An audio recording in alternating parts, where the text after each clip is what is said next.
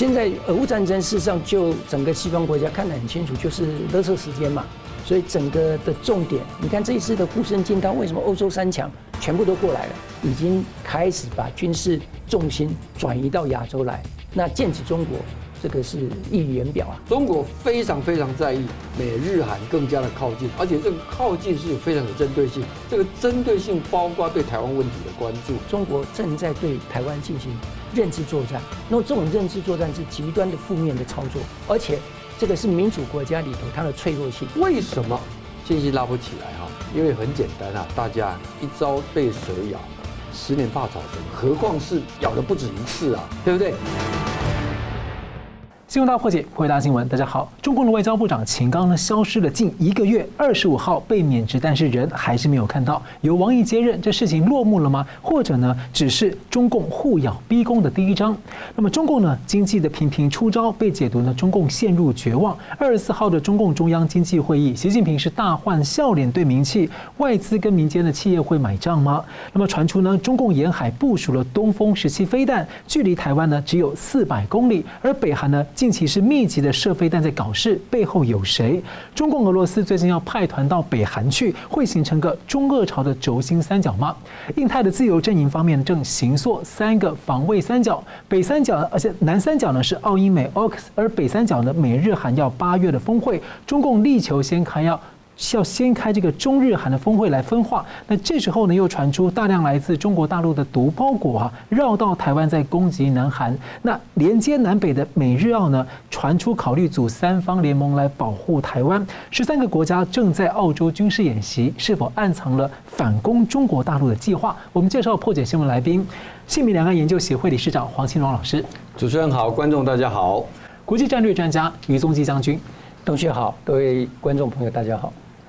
呃，欢迎两位。我们看到中共人大昨天七月二十五号突然开会啊，宣布啊免去秦刚的外长职务，但是呢，国务的委员这个头衔呢，并还没有被拿掉。那深夜又宣布七十岁的老战狼王毅接任啊。那中共今年其实有不少的军头呢出事的传言都没有得到证实。二十四号中共官媒的消息啊，习近平身边的中央警卫局的原局长，俗称为中南海侍卫长的王少军中将啊，四月份。在北京病死，但其早在三个月前，大陆的网络呢就传出死亡的消息，但是被封杀。所以请教这个呃黄理事长，你怎么看这个事？对你刚刚提到的两件事情哈，我非常认同啊。法国国国际广播公司他们所做的一个评论哈，叫做非常诡秘、诡秘、诡异又神秘啊。我们之前也有谈过哈，像秦刚这样的事情啊，在一般正常的国家哈，那么是根本不可能发生的。一个这么重要的外交部长。那么一个月长达一个月消失，而且呢一直没有给一个正确的说法啊，说这个你是健康因素啊，你还是什么其他原因啊？语言不详啊。那么好了，终于啊一个月之后啊，这个全国人大常委会啊在昨天啊通过了哈，但是啊这个通过啊靴子只掉了一半，并没有完全通。第一个，首先您讲到了啊，他只有让秦刚是免去了外交部长，但是呢为什么免去？没有理由，对啊，以及留任国务委员，为什么留任不清楚啊？好，其实整个事情来看的话，反映出很多现在中共整个决策体系啊出现的一些内部的可能是权力倾轧、路线矛盾种种的。我们一项一项来看啊，我们先从一个程序上来说啊，这个人大常委会啊，两个问题，第一个问题是这一次的开会是不是一个例行的会？嗯，不是。他是每两个月开一次会，上一次的会议是六月份才开，所以下一次会议应该是八月。这证明啊，昨天的这个会是临时开的，临时增加的一个会。那么就表明说，处理这个所谓的外交部长的任免啊，这是一个现在他们觉得更迫切，上面就交办的，这是第一个啊。那第二个说到为什么只有这个免去外交部长，但是国务委员还在？那有人拿程序啊去翻出来说，是不是人大常委会只能这个任免部长以下，而国务委员他是属于副国级，就必须要交到全国人大，就是明年的三月。我们的确看到啊，秦刚他在啊这个呃这个呃今年的时候。那么他刚刚啊，在三月才成为国务委员，是人大通过了哈。可是其实，在二零二一年啊，中共他修改人大常委的一个组织法是可以的啊。所以应该讲就是说，第一个，人大常委会应该正常要八月，结果提早在七月开。第二个，人大常委会现在是有职权，是可以免去国务委员这样层级的官员，但是他没有。对，啊，所以这里头就有非常多的这个蹊跷啊。好，那这个西校大概只能用一个最直接的解释啊，什么解释呢？就是说，因为秦刚是国网的人马，啊，就是习近平的人马。为什么我们说他是习近平的人马啊？因为最主要一点是从他的资历背景，尤其他在外交系统的串升啊，秦刚喜欢用串访这样的字眼来讲这个啊，台湾呐、其他等等，其实他自己是串升的啊，他今年才五十七岁啊，那么过去啊，除了在伦敦的一个公使参战的这样的一个经验，最重要是两度出任外交部的发言人，那么。对他仕途很重要的一个关键是，二零一四年呢，他转任外交部礼宾司的司长，那么从那时候开始就负责打点习近平出访所有的事情。我们最近有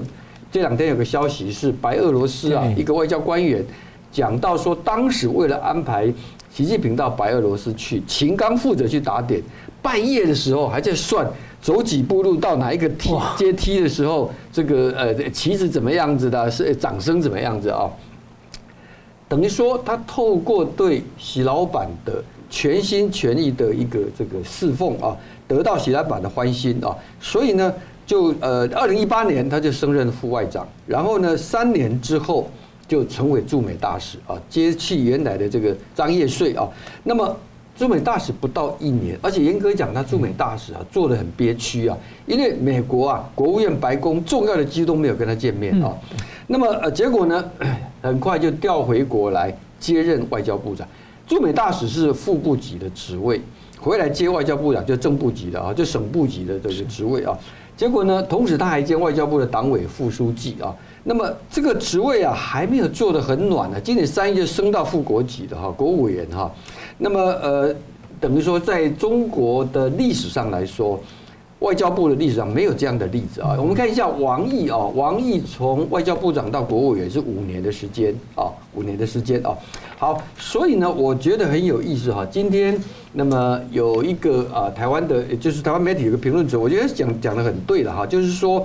那么呃，他留他的这个国务委员哈，这个证明了一点就是什么呢？就是说啊，他这一次秦刚啊。的呃状况出的状况啊，是让金上哈生气的啊，但是呢没有到伤心，嗯，生了气但没有到伤心啊，所以外交部长必须把你拿掉哦。那到底生什么气啊？我们之前传闻很多啊，说跟傅小田的绯闻的哈，还有人说是间谍啊，甚至有人说啊，这个我看美国的专家葛莱伊啊说，因为秦刚的情妇啊生的是美国人的小孩，变成美国人，秦刚变成美国人的爸爸啊，这个让习近平很不能接受啊。当然这些都是传闻的哈。不过呢，呃，我们再看下一个就很有意思，就是说到底为什么会变成这样的一个结果啊？当然，现在你不会知道答案，也许你永远不会知道答案。但是有一些迹象，就是什么呢？谁来接这个外交部长？结果是王毅啊。那么现在有一种说法，你知道王毅他是老外交的，中间有几年出来担任国台办主任啊，但是他回去当外交部长啊，很长啊，二零一三年啊，而且他接下来又一直都在外事，还当现在是这个外事办主任，而且已经升格为政治局的委员啊。你可以说他现在就是类似之前九零年代的钱其琛呐，在中国外交部，当时他是用副总理来兼这个外交部长的职位啊。那么，所以呢，等于说啊，我相信当时在拉拔秦刚作为外交部长，也许那么短的时间从驻美的这个大使啊，肯定是王毅所不赞成的，或者王毅也许有意见，但是是上面要的。那上面要了以后，现在出了这个事情，这个事情有没有王毅人马跟秦刚之间的亲家啊？这现在从很多，大家都是从一般职场上合场合情合理嘛，你这个。连升三级、四级、五级啊，跟你同辈的、比你资深的人，大家一定不服啊。那么现在最后是由王毅来接，这个就表明两件事情啊。第一件事情是，整个秦刚的事件呢，跟王毅或者王毅系统恐怕脱离不了关系啊。那么这有没有到底是权力的这个呃竞争，还是所谓的路线的问题啊？这个现在暂时没有办法理解了哈。那么不过呢，王毅啊，他创了一个例，就是说以政治局的委员。啊，在中共是一党领政啊，政治委员现在居然来兼一个省部级的部长的位置啊，这个也很少见，所以一般认为说他的职位啊是接过渡期的，不会太长。那现在找不到人啊，也有人提到说，像比如说谢峰驻美大使啊。可是他才刚去啊，啊，而且他奇怪，昨天秦刚的人事一发布啊，他又受伤了哈，公开场合不能出来啊。那有人说会不会是啊这个呃副部长马朝旭啊，这常务副部长哈，但是不是他哦。然后又有提到说马这个这个刘建超哦，他是现在中央外事办的部分哦，那么外事联络联络主任哈。但是呢，又有人分析出来说，刘建超也好啊，这个马朝旭也好。要么就跟李克强有关系，要么就是团派的关系啊。总之都不是一个这个啊经上会接受的人，这大家可以理解，就是说当初哦，我相信我可以推测，当初要拉把秦刚的接外交部长的时候，王毅肯定有不同意见。可是王毅拉出来的人是是习近平不满意的，嗯，不满意的哈。好，所以 OK 讲了这么多哦，我们从。外头的、里头的这样子分析来看的话，那要问到一个问题，就是说，那这个事情啊，什么时候会结束啊？其实没有人知道，就好像啊，中共那个警卫局的那个局长啊，死掉了三个月，这么重要的职位，负责中南海啊，整个这些警卫死掉了三个月，又好像说火箭军的事情也是在六月份的时候出来啊，还是告诉你，就是说整个中共的决策体系啊。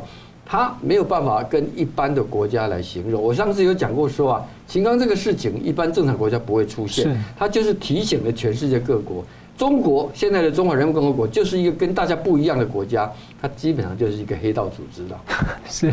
是不是在现在连秦刚在人安不安全我们都不知道？知道。所以我们就会看到美国的智库学者披露了，美国、日本、澳洲考虑在明年二加二的会谈呢，成立一个护台联盟，在考虑中啊。那加上现有的澳英美 AUKUS 以及呢正在酝酿中的美日韩呢，这三个防卫三角的未来的可能协作，就让人很好奇啦。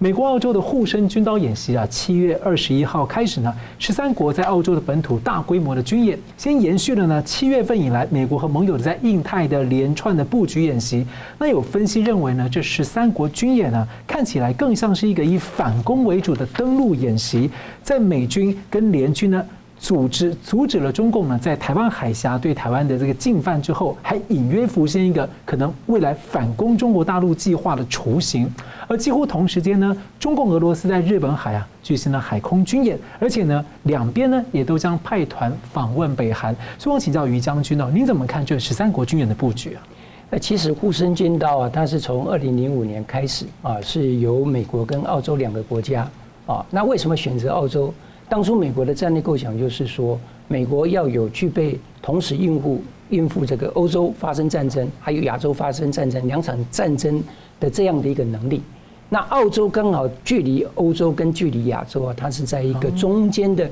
呃这个地理位置非常重要。所以美国跟澳洲在这个地方，他认为就是说，将来在这个地方的这个军力啊，可以同时支援欧洲跟亚洲啊。所以他的这样的一个战略构想啊，然后二零零五年开始是两个国家，那今年我们可以看到总共是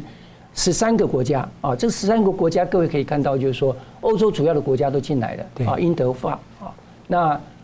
呃五眼联盟啊，从加拿大啊、澳纽啊、这个英国啊，还有美国，那我们也在看到日本、韩国，那更不用讲，那印尼啊这一次也也也也也参加了哈，那印尼前不久大家知道。他在国内才通过，就是说，呃，如果你呃这个参加共产党啊，造成呃这样的一个呃人员伤亡的话，最高是判刑十五年。嗯，哦，那这一次他更用军事的方式来加入这一次的演习啊。那另外很值得呃大家注意的就是有三个南太平洋岛国的国家加入啊，巴布纽、呃新几内亚啊，然后东加王国还有斐济。那这个啊可以看得出来，就是说这个就是美国他现在哈。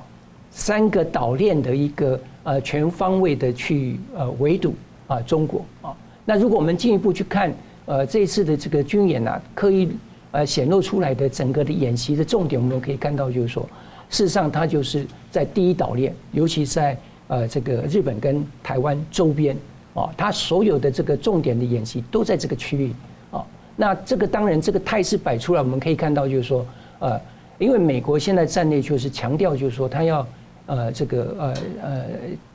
先进部署哦，就是在战争爆发之前，它的武器装备弹药都要先啊这个储存在啊这个第一岛链周边。是。那这一次的呃整个的这个护身军刀的这个军演呢，事实上它所有装备就是由这一些预存的啊这一些弹药库啊这一些兵器啊来使用，并没有从美国的本土啊过来支援。所以这个可以看得出来，当当然就是针对中国。就前面历次军演留下来了，用完就留在那里了。没有错，没有错。所以你刚刚你看呃这个呃东旭也讲到，中俄同时啊在这个地方秀那个肌肉啊，那美国本来这个啊就是展现就是说，未来美国不单单是有能力啊去应付中国啊的这个呃在南海或台海啊这个呃军事挑衅，同时也可以应应。啊，俄罗斯啊，在这个欧洲啊，尤其是乌克兰战争呢，啊，制造更大的这个军事的啊这一种啊这个动乱，所以美国展现出来就是说，其实就是一个呃美国带领的所有的这个呃联盟国家，以民主国家为主，对于集权国家的一种对抗的一种态势啊。那我们再看看，其实。呃，我们看到呃，他这一次展示的内容啊，这一次这个呃，整个护身军刀啊，美军的海军部长杜罗啊，他就特别强调这一次演习的重点啊，我们要特别去了解它，包括就是说空战、陆战啊，这个两栖登陆战，还有网络作战跟太空。嗯，那时间点上更敏感的就是这个时候，也是刚好我们台湾在进行。啊，汉光演实兵军演没有错。嗯，所以如果我们呃，如果再往前推的话，前一段时间美国同意啊，这个呃军售台湾 Link 二十二是。那 Link 二十二的一个最重要的功能，就是要建立共同战争图像，整合不同的武器平台。对，同时多国联盟啊，我们可以跟周边所有国家透过这样的一个呃这个呃资讯平台。可以进行什么？我们及时的情报分享，战场的武器管理，还有对目标啊这一些讯息的及时的分享跟打击。那我们可以看到啊，这个呃，美国就是要展现这一些这么多的国家，在美国的这样的一个呃联合军演的状况之下，怎么样去整合不同国家的武器系统、不同国家的通信资讯、不同。呃，这个国家之间的啊，这个武器载台的即时情报分享，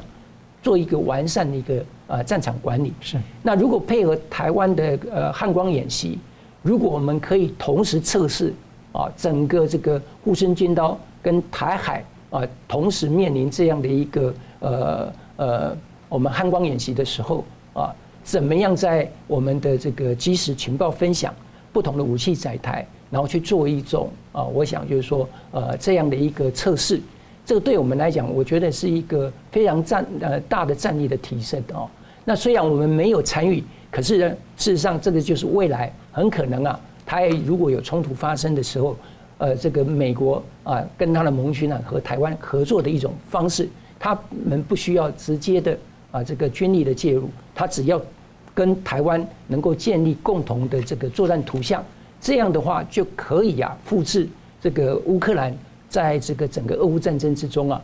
立于不败之地啊，甚至目前我们来看啊，是处于这个节节胜利的这样的一个啊过程。所以我个人是认为，就是说，呃，其实这个是非常呃明显的啊。那中国也可以看得出来，你刚刚提到了啊，其实中国除了这个中俄的这个海军秀 muscle 之外，其实它的整个的火箭军。啊，也针对这个这一次的部署啊，特别啊，这个把它的主要的这个可能攻击啊，这个美军的啊或外军介入啊，这个支援台湾的这样的一个阻延打点或是围点打援这样的一个呃这个呃手段啊，也展现出来。所以呃，从不管是从哪一个角度来看，事实上就是一个呃呃双方民主阵营跟集权阵营啊相互对阵、相互摆阵的一个。呃，军军力上面的一个呃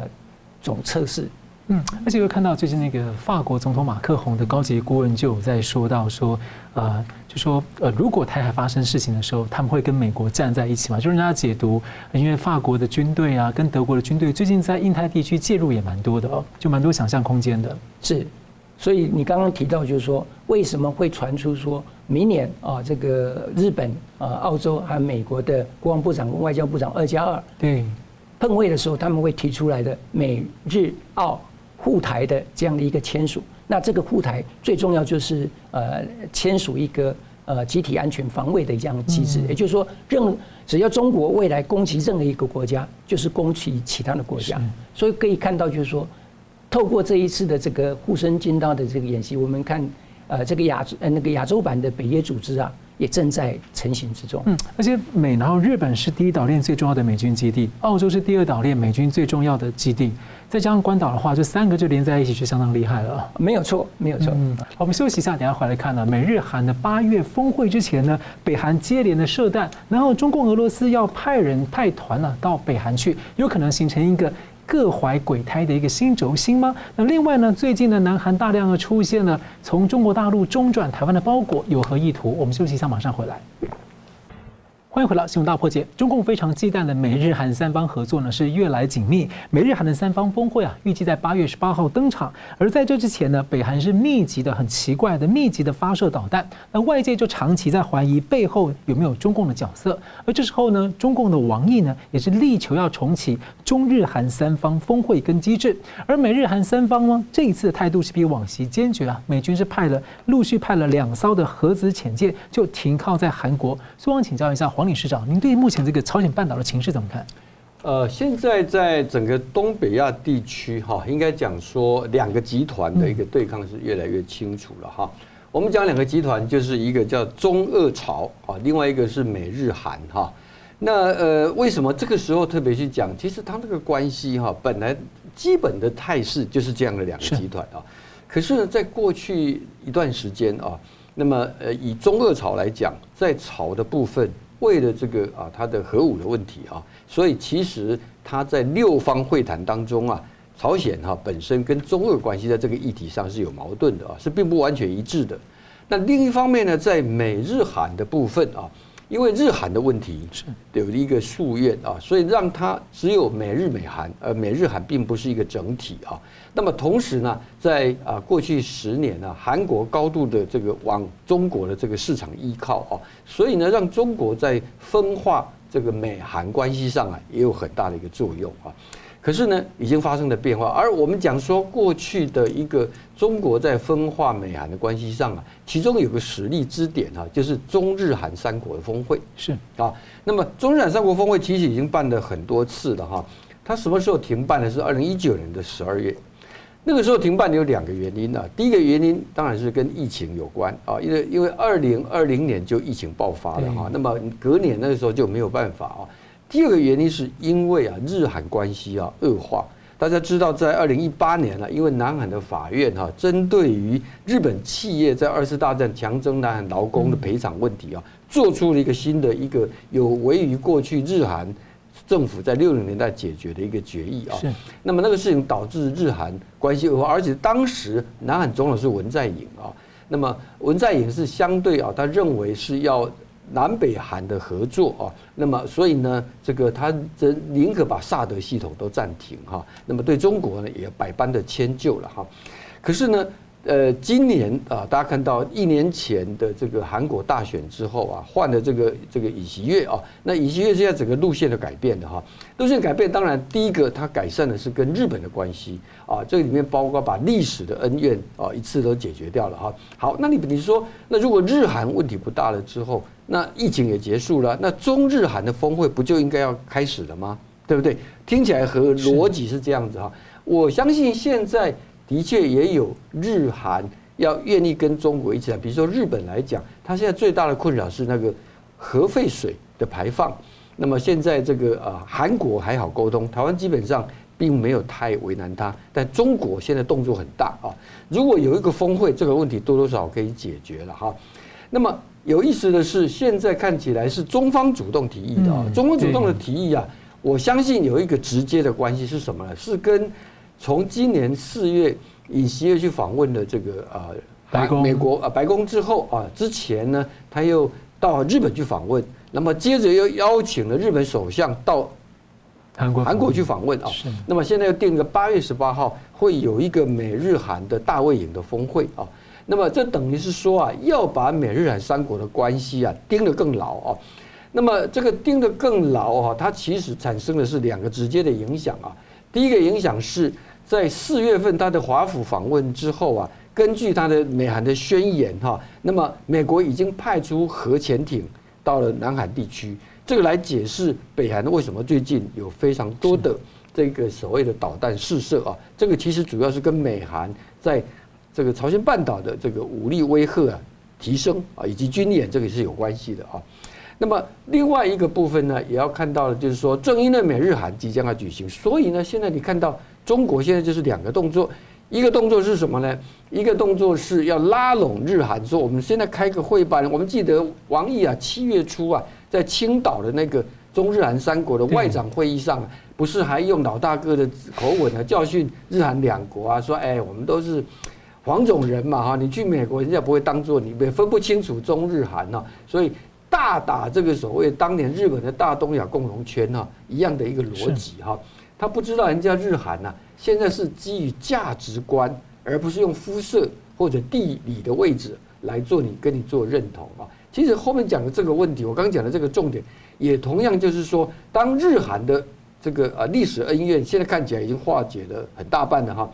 为什么现在中日韩如果它重启？因为现在看起来日韩好像不会那么排斥啊。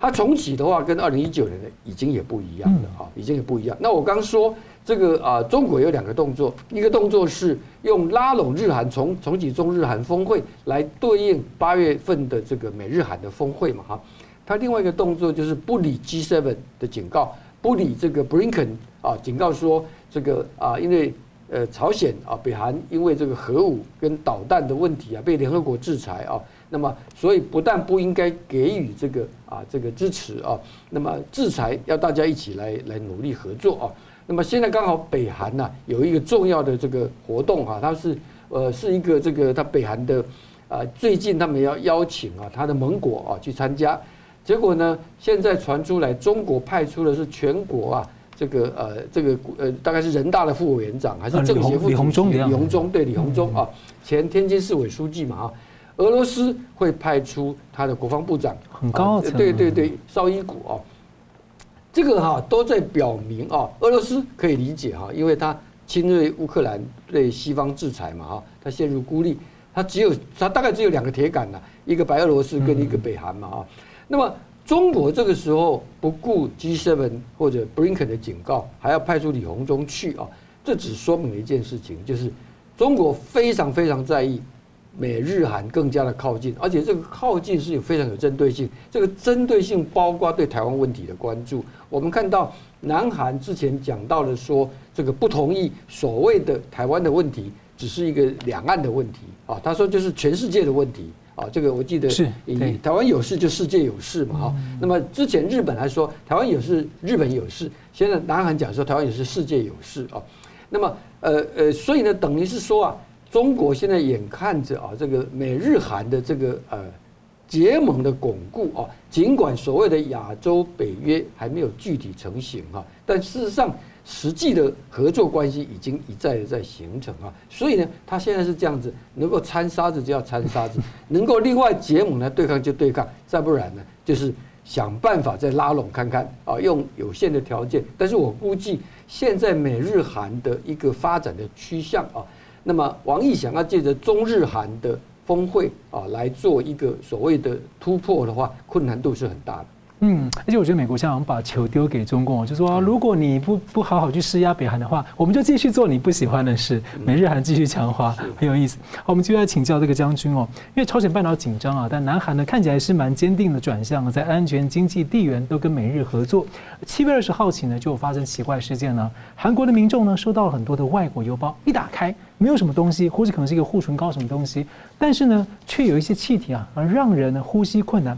接连五天，韩国警方接到了几百上千件可疑邮包的报警。那包装呢，疑似是从台湾邮寄过去的。那经过台湾政府的调查呢，又发现呢是从中国大陆深圳寄出来，中转台湾。那此外呢，韩国的朝鲜日报二十四号报道，中共扩大对亲美倾向的国家进行心理战跟间谍工作，南韩就是重点目标。我请教于将军怎么看啊？怎么看这个现象？有人先生怀疑在分析说，有没有可能是中共在模拟朝鲜战？那也许借此在分化台韩关系，或是？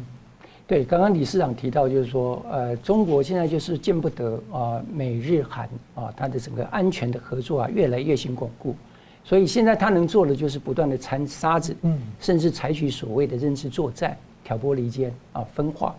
那南韩其实，呃，他上个礼拜前不久，他那南韩的媒体啊，也特别啊，呃，这个提出啊，这个预警啊，认为中国啊会对南韩啊进行了反美的认知作战，对，啊。那当时上个礼拜他是呃，他们特别去讲，就是说，啊，日本呢、啊，呃，要排放所谓的福岛的这种污水，然后韩国南韩尹锡悦政府啊，竟然默认哈，所以就认为就是说，这个是对日本的一种刻意去挑拨。日本你看做的这么呃这个不好的事情，还南韩却为了要获得安全上的合作，然后视国家的这个利益不顾，这个是挑拨人民跟政府之间对日本的这种信赖关系。那当然，这一次为什么我们后来看到，就是说他必须由台湾啊这个转寄啊？其实因为大家都知道，如果这个包裹是从大陆来的，那是没有什么，大家会提提防。但是来自于台湾的话，可能啊就是一个啊假借台湾啊做从事啊这个破坏之事啊。那这个绝对不是偶然的哈，因为这个毒包裹事件，如果我们了解这个中共它的所谓的超限战。其中另应用毒品战、生化战剂啊，这个本来就是他的一个呃，这个呃，对于民主国家，尤其是对美国惯常使用的一种手段啊。那他现在利用所谓毒包裹，然后想要嫁祸台湾哦。其实，如果我们在回溯上个礼拜啊，前不久台湾也呃莫名其妙的产生所谓的南海有南举行南海的这个会议，然后呢，美国迫。强迫台湾要制造这个呃 P4 等级的这种啊生化武器啊，你看看这个是不是连续故事？也就是说，他之前就已经在那个呃铺梗了，然后现在呢，呃又由由台湾呐这个呃转寄到这个日呃这个韩国的这种邮包里头有这种不明的气体，这个啊会让人家联想，就是说，哎，你看看是不是就是美国啊，或者是台湾正在实施什么样的一种呃生化的这种。啊，这个这个呃演练战绩的演练，所以这个啊，其实你看看，不论对韩国来讲，对台湾来讲，其实又再一次的啊凸显，就是说，你看美国就是把台湾当棋子，这对台湾来讲也是分化台台湾跟美国的关系。嗯，那这种合作对于韩国如果不明就里的人，他也会对于美国产生更大的疑虑。那对于日本来讲，这个就是达到我们刚刚讲。掺了沙子之后，他最终的目的就是不希望看到美日韩在安全上面啊的合作越来越紧密，所以这个也就是我们要特别提醒。那我们刚才提到就是说，其实美国啊是受害最深的哈，因为我们知道中国利用这种所谓的邮寄啊这种毒品，尤其是芬太尼，对，已经造成美国非常重大的人员伤亡。二零二零年的统计，它现在芬太尼的造成的美国人的生命的死亡。啊，已经是超过它所有国内其他的啊，不管不管是我们讲就是说车祸啦啊，或或是枪啊，这个我们讲就是说所谓的这个呃呃 shooting spree 啊，就是所谓枪击呀，或者其他意外事件的人数的总和，这是很可怕，将将近达到十万人之多哦。那为什么美国没有办法去防堵？就是他透过墨西哥啊，这个呃这个渗透进去。甚至最近也发发现，就是说，他用邮寄包裹的方式，由加拿大然后进入到美国。那芬太尼啊，这种毒品呢，它是非常毒的哦，而且它呃现在有新的这种所谓的卡芬太尼，那个是呃也是气体状的。那如果透过这种邮包啊去寄送啊，你是防不胜防。嗯，所以这个我们就看到，就是说，其实这个对南韩来讲，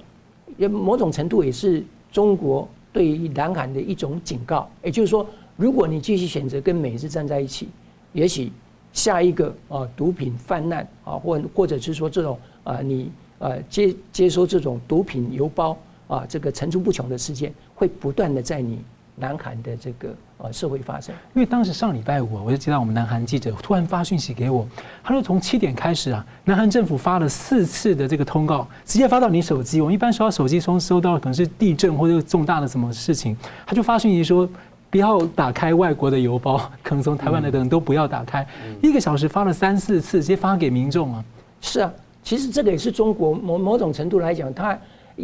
转机台湾之后，是不是会造成其他国家的这种所谓的这个寒蝉效应？大家只要看到台湾寄来的包裹，都会恐惧。所以某种程度，这个也就是我们一般认为中国正在对台湾进行认知作战。那么这种认知作战是极端的负面的操作，而且这个是民主国家里头它的脆弱性，它保障这个邮件的这个呃自由。对，所以防不胜防。而且我们看到。其实我们看，呃，美国不管是布林肯或拜登，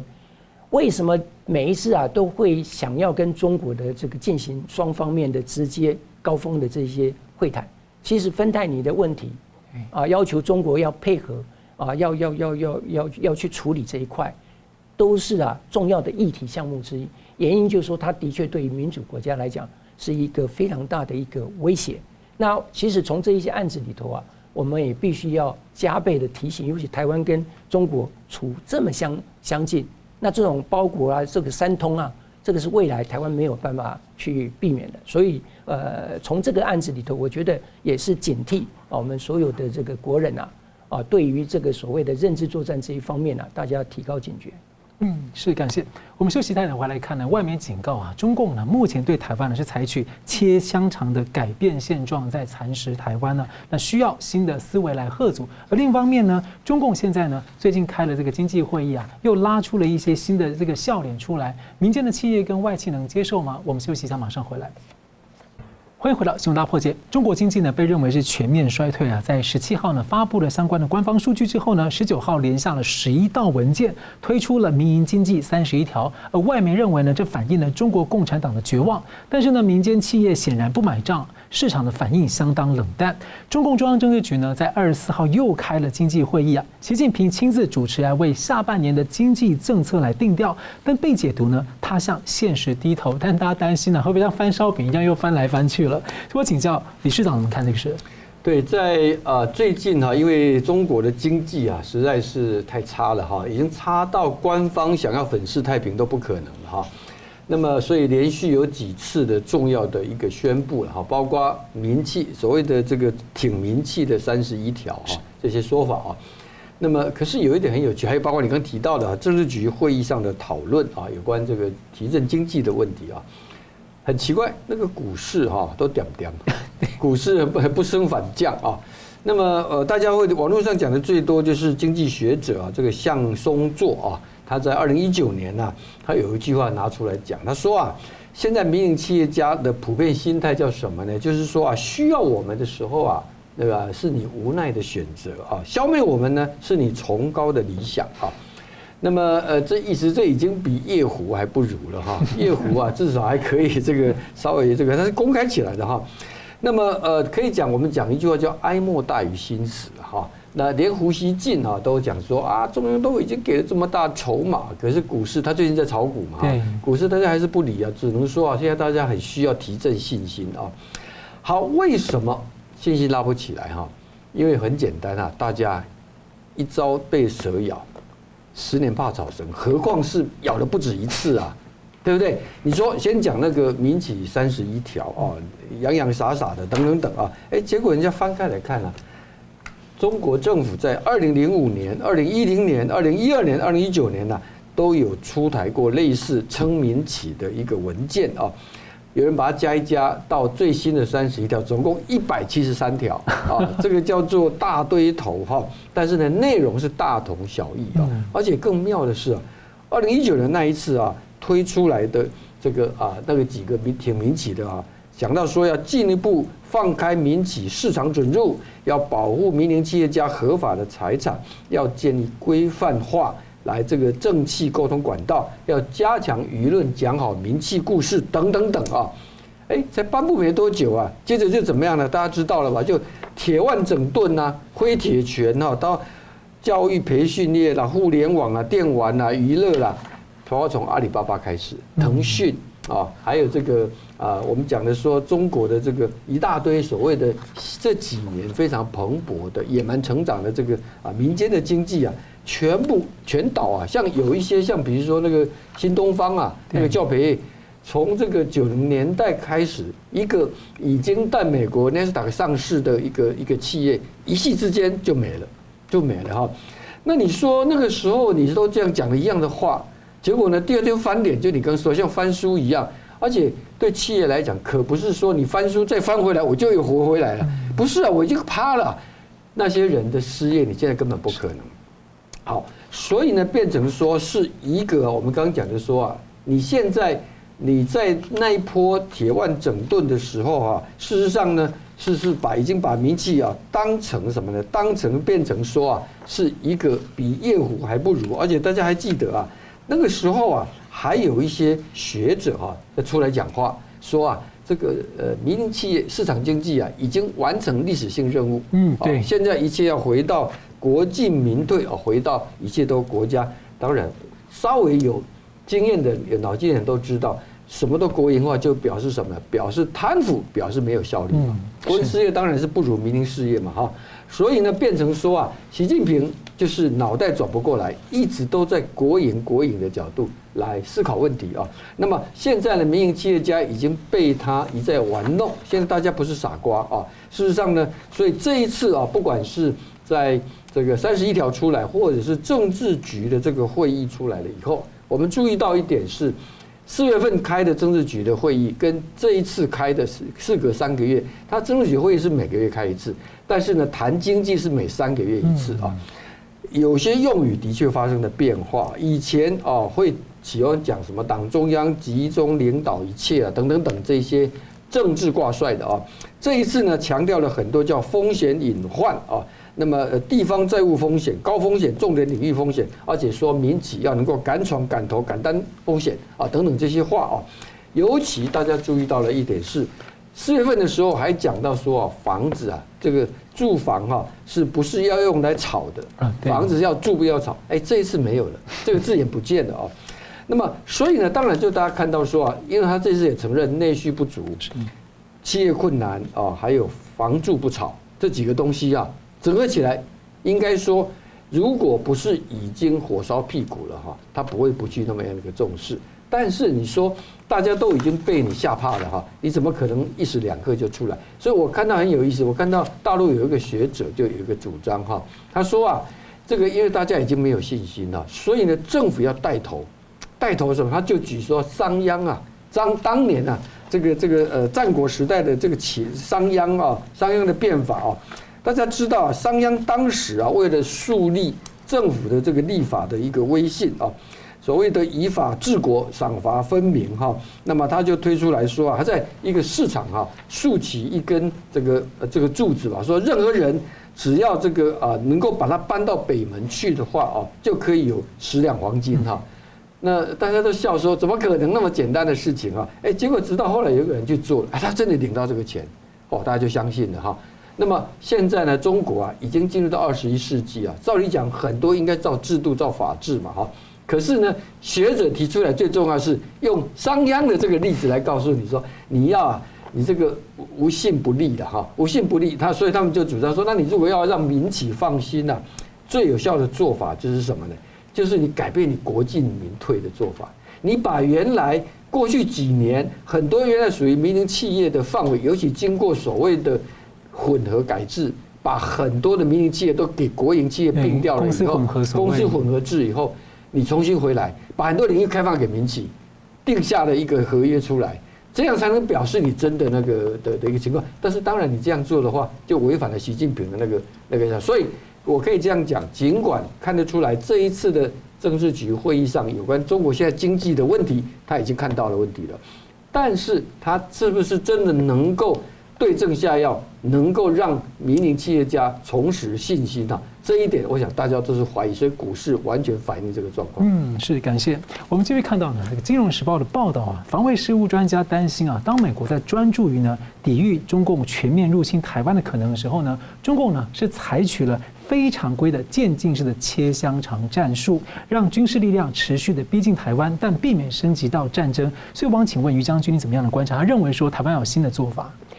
啊，没有错啊。其实这个是那个兰德公司的那个研究员呢，Michael Mazar 啊，他提出的一个观点啊。他认为就是说，中国现在他用所谓那个呃切香肠啊，salami salami slicing 啊的战术啊，这个是美国现在用军事的方式没有办法去遏制的啊。那其实 salami slice 呃 slicing 呢，后面还有一个 limit probe，也就是底线测试测试，这两个是合在一起的。他切香肠目的就是要看台湾能够容忍到什么样的一个呃界限。其实台湾现在一直做得很好，就是要解决这种呃呃蚕食鲸吞的这种策略，就是画出一条明确红线。所以呃，台湾国防部长也强调，只要是跨越进入我的领空领海，那么台湾就一定会反制啊，就一定会采取啊相对的军事手段。所以到目前为止，不管中国的军事压力怎么的压迫，它还是没有逾越那一个啊那一条红线啊，所以我觉得目前的呃这个策略还是成功的哈。但是呃，Michael Mazar 他的认为就是说，这个未来中国会携带它在军事数量上面，不管是战舰或战机，不断的压迫啊，这种压迫到最后它有绝对的这个呃时机对的或对它有利的时候，它还是。不会放弃使用武力，嗯，所以马扎尔认为说要解决这种问题啊，就是说美国不能只是在军事上面去克阻，他要提供啊中国啊拥有一个统一台湾的一个可能跟希望，哦，只有认为他认为就只有这样的一个呃可能性啊，让中国不至于啊这个绝望的状况之下，台海的和平才能维持啊。不过他这样的观点一提出来，马上就被这个印太司令部的陆军。呃，陆战队司令啊，Stephen Ruder，他马上就是打脸了哈。他说，不管你台湾采取再怎么样的友善对中国的友善态度，中国对台湾的军事施压绝对不会停止的啊。那只要台湾坚定你的抗敌意志，做好你的准备，他认为中国是没有可没有可能啊啊用使用这个军事的武力啊，这个拿那个打下台湾的啊。那这个其实我们也可以看到呃。中国它虽然进步步进逼、蚕食鲸吞，美国长久以来除了台湾的画红线之外，美国其实也非常成功的去反制这种手段。我们记得七月份，啊，这个中国大量的这个军机啊、战舰啊，压迫台湾的这个领海线啊，这个这个呃，就或者是领空线。你看美国七月十三号的时候，一一架这个 P 八 C 海神号由北而南走这个台湾的那个中线啊，台海中线。你看看中共气得跳脚，派出这个呃这个呃他的这个战机去拦截，但美国霸气的回应呢？我们美国有权在国际航空呃国际的领空那个航那个呃空域进行了这个自由的这个航行啊，所以这个换句话说，中国花花费那么庞大的这个预算，那么庞大数量的船舰，可是美国只要使用。这种所谓自由航行权，就可以把他想要这个把台海内海化，或者是把这个台湾啊内省化，这个我们讲就是说轻轻的这个呃呃这样的一个动作，就完全让他破功。这个就对对对中国来讲，他我我我认为就是说他始终没有学会的地方。那另外我们也看到刚刚提到的，现在连日本、美国、澳洲。明年都要这个共同来护台，那这个代表什么？这个代表就是说，美国现在是用集体的力量来对抗你所谓蚕食鲸吞的这种呃挤压台湾这个空那个生生存空间的这一个策略。那我们刚讲了，这个就是一个准那个亚洲版的北约组织哦。那我相信明年，其实啊，我们更要观察的就是韩国跟菲律宾。嗯。这样的一个集体防卫机制啊，不仅仅是对于台湾的安全非常重要，其实对于面临跟中国有领土啊这个纠纷，或者是面临中国可能的军事扩张的这个霸凌的所有的国家，其实集体安全的这个防卫机制，是对我们周边国家大家共同有利的。所以我也认为，就是说，这个也就是美国啊，这个从这个现在正在进行的这个孤身尖刀，再加上你看先放出来，这个就是呃美国企业研究所放出来，明年就会签订啊这个三国的啊，从三国开始，未来会持续的扩张。那我相信用。这个国际民族伙伴的力量，来对抗中国单边的这个军事冒进或侵略的这种扩张主义，其实是最有效的啊。当然，我个这也就是回归到呃，其实呃前不久啊，这个呃赖清德副总统他也提出来，安全四大支柱里头非常重要。台湾你除了强化自己的国防安全之外，最重要的就是什么？要有民主伙伴，大家共同来面对。啊，来自集权国家的这种啊侵略的这种扩张野心跟威胁，那我相信啊，这个这一些啊都不尽然是如 Michael Mazzar 啊他所单方面的解读啊，因为他的解读其实就是回到希望美国能够继续采取所谓的这个战略模糊的策略啊，但是我们这个问题都不在美方，也不在台湾，问题真正的问题在中国习近平本身。他现在就是要打破现状维持，他就是要扩张侵略，所以呃，这个 Michael m a z a 的这个观点啊，我想呃，虽然他这样的主张，但是我个人来讲啊，是不大啊支持他这样的观点。嗯，很有意思，他们知道可能如果明年的话，刚好也大概就是俄乌战争可能打的差不多了，对，然后就专心在这个印太地区布局了。所以现在俄乌战争事实上就整个西方国家看得很清楚，就是勒索时间嘛。所以整个的重点，你看这一次的呼声进刀，为什么欧洲三强全部都过来了？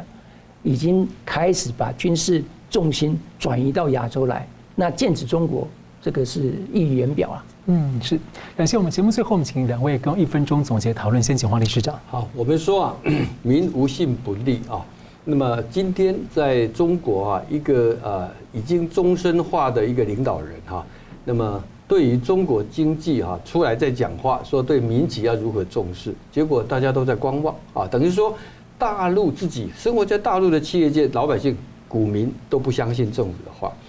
一样的道理，一个正常的国家不可能让他的外交部长一个月的都不知道他的下落啊。这回到一个问题讲说，中共喜欢自诩说他是社会主义的这个人民的民主共和国啊，这个社会主义要再加一个字叫黑社会主义。大概就可以解释所有的一切。他告诉大家，他就是一个病毒，就是一个跟我们完全不一样的国度。你必须要提防他，你必须要戒慎这个准备啊，来痛击他。你没有其他第二个办法。嗯，是感谢于将军。呃，我想这个中国对台湾的政策其实是很简单哈，它所谓的武装斗争跟呃这个统一战线并用。但是当台湾啊世界开始拥抱台湾的时候呢？他用武力的方式啊去解决台湾问题，将会越来越困难。因此啊，他会加大统一战线，也就是对台认知作战的力度。我们看到近期以来啊，这个都可以再再证明。所以，我们呃有自古有云啊，啊这个明剑易斗啊，暗箭难防啊。所以我们台湾不怕啊，中共从这个军事方面啊不断的施压台湾，但是我们比较担心，要注意的，要提防的是来自于内部。我们很难去呃防范的，那这个当然就是对于中国的这个认知作战，在未来我们一定要做好呃这个心理的这个防卫啊，只有这样，我我们台湾才能够啊确保啊我们的安全。而且我觉得中国现在打认知战，好像打跨国型的，没有错，对全球化嘛。是，好，非常感谢两位来宾精彩的分析，感谢观众朋友的参与。新闻大破解每周一、三、五再见。